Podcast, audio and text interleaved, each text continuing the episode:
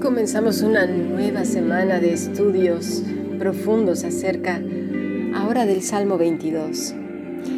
Si quieres participar del grupo internacional, envía un correo electrónico a fundacionbiblica.gmail.com o a más que maravilloso yahoo.es.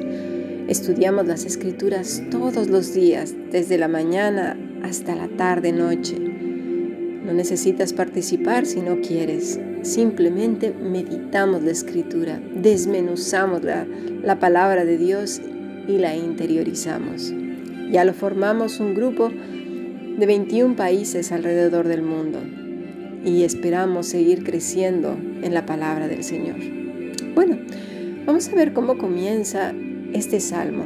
Dice así, Dios mío, Dios mío, ¿por qué me has desamparado? ¿Por qué estás tan lejos de mi salvación y de las palabras de mi clamor? Hacía unas semanas estuvimos viendo las, palabras de nuestro Señor Jesucristo en la cruz del Calvario, ¿verdad? Elí, Elí, lama sabactani. Bueno, pero vamos a entender un poco más, más profundamente el sentido de estas palabras. Porque después de haber estudiado acerca de los deleites de una oveja, oveja al cuidado de su buen pastor, es muy importante saber el por qué es que esta oveja puede deleitarse en el Señor. La semana pasada vimos que el deleite tiene mucho que ver con dejarse moldear en las manos de su Hacedor. En el Salmo 22 vemos las palabras entonces de nuestro Señor Jesucristo, las que dijo en la cruz del Calvario.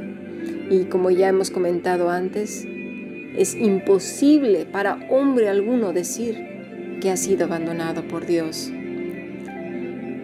También hablamos acerca del bien y de la misericordia que nos seguirán todos los días. Esta persecución puede recordarnos los días en que David huía de Absalón. Testifica que no importa las amenazas que lo han perseguido o acosado, siempre hay un perseguidor más grande que lo acompaña. ¿Quién es? El bien y la misericordia. Aunque ha sido acosado por aquellos que tratan de hacerle daño, Él permanece confiado en que este amor divino seguirá cada uno de sus pasos. Está convencido de que ese amor divino estará con Él hasta el fin de su peregrinaje aquí en la tierra. Aquí está la perseverancia del pastor en el cuidado de sus ovejas Aun cuando David se encontraba en situaciones de vida o muerte, la bondad de Dios estaba muy cerca. Sin importar la prueba, su bondad amorosa siempre lo acompañaba. Cuando David afirma que estas bendiciones gemelas me seguirán, está enfatizando cuán personales son para él. El punto aquí es que este cuidado divino no está dirigido a un grupo anónimo de ovejas sin nombre que de alguna manera habla inespecífica o general. No, no, no, al contrario. David sabe que el enfoque de Dios está fijo sobre él como una oveja en particular, llamada por su nombre. Esta misericordia perseguirá a David cada cuando todos los días de su vida. No habrá un solo día en que este fiel favor no lo siga de cerca. Estas dos partes del amor de Dios le perseguirán, por así decirlo, los talones todo el día, cada mañana, cada noche, por el resto de su vida. Nunca habrá un día en que el bien y la misericordia de Dios no estén cerca de nosotros. Pero ¿Cuánto podemos llegar a creer esto? ¿De verdad lo tenemos interiorizado? Porque nunca podremos escapar del fiel amor de este buen pastor. Pero, ¿cómo es que puede decirlo con tal certeza? ¿Qué lo lleva a este punto? ¿Por qué el cristianismo actual lo repite, pero no lo cree? ¿Qué le ha llevado a pensar así? Bueno, Todo radica en las corrientes de pensamiento, en las corrientes incluso evangélicas de los últimos siglos, desde finales del siglo XIX, XX y principios de lo que estamos ahora, XXI. Una época en que se presenta un mensaje de salvación barato, en donde la bendición es medible, o sea, mesurable, a través de números y de riqueza, algo completamente contrario a la escritura. Se mide la bendición de las personas, de las iglesias, de las congregaciones, de los núcleos, de, llámale como quieras, templo, lo que tú quieras, en base a cuánto tienes, cuánta gente llena la iglesia, la salud que gozas, cuántos bienes posees, cuántos problemas tienes.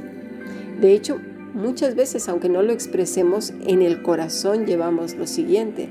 Si algún hermano, hermana, incluso entregados a Dios, tiene problemas, lo primero que pensamos, mmm, y eso que dice que está muy entregado, y eso que dice, algún pecado debe de tener. Uy, pues si es así, el Señor Jesucristo lo tenía fatal, ¿eh? Porque vaya que sí tenía problemas. Lo querían matar. Pero esa es la corriente que tenemos ya prácticamente entre las venas. Todo lo medimos en base al éxito, popularidad, números. Todo es medible, Y en base a eso podemos determinar si alguien tiene bendición o no lo tiene. Es un evangelio que se ha literalmente arrancado, desgarrado los pasajes de la escritura para engrandecer al hombre y minimizar a Dios, a Cristo, al punto, fíjate cómo se ha minimizado a Cristo, al punto de un mendigo callejero que pide un poco de pan. Y quizás te escandalices ahora mismo y digas, no, no, yo nunca he escuchado eso, yo ni siquiera he creído en eso. Oh, no, no, no, para nada. Eso aquí en mi país no ha llegado. No, ni en mi iglesia. bueno, esto yo nunca lo he escuchado. Bueno, vamos a estudiarlo detenidamente. ¿Qué os parece? Porque esta corriente se extendió por todo el globo terráqueo, al punto que ha transformado la mente de todos los creyentes de todas las edades, y con lo cual tenemos que combatir hasta la muerte misma. Los últimos tiempos, los últimos días que estamos viviendo, se caracteriza precisamente por una apostasía de la iglesia, de la iglesia de Jesucristo, de, la que se dice ser iglesia de Jesucristo, mejor dicho. Es por eso que no podemos simplemente negarlo sin estudiarlo. Una vez que lo hemos estudiado a profundidad, entonces ya podemos decir, no, fíjate que, no, o fíjate que sí, o fíjate que, mira, lo he escuchado, pero yo no creo esto. O sí, yo lo creía, pero qué bueno que el Señor me está alumbrando los ojos de mi entendimiento para que ahora sí entienda perfectamente bien lo que el Señor quería decirme en las escrituras. Porque querrámoslo o no, estamos en este mundo.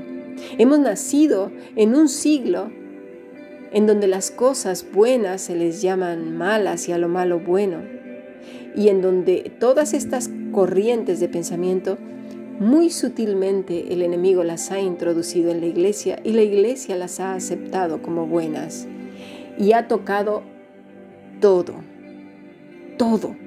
Es tiempo de ser vereanos, es tiempo de mirar de cerca todas las cosas es tiempo de echar a andar un órgano maravilloso que Dios nos ha dado que se llama cerebro, el análisis, y llevarlo a la oración, a los pies del Señor, y preguntarle, Padre, ¿es esto así? ¿Estoy haciendo esto así basado? Enséñame, muéstrame tus caminos, encamíname en tu verdad y enséñame. Pasemos a nuestro siguiente podcast.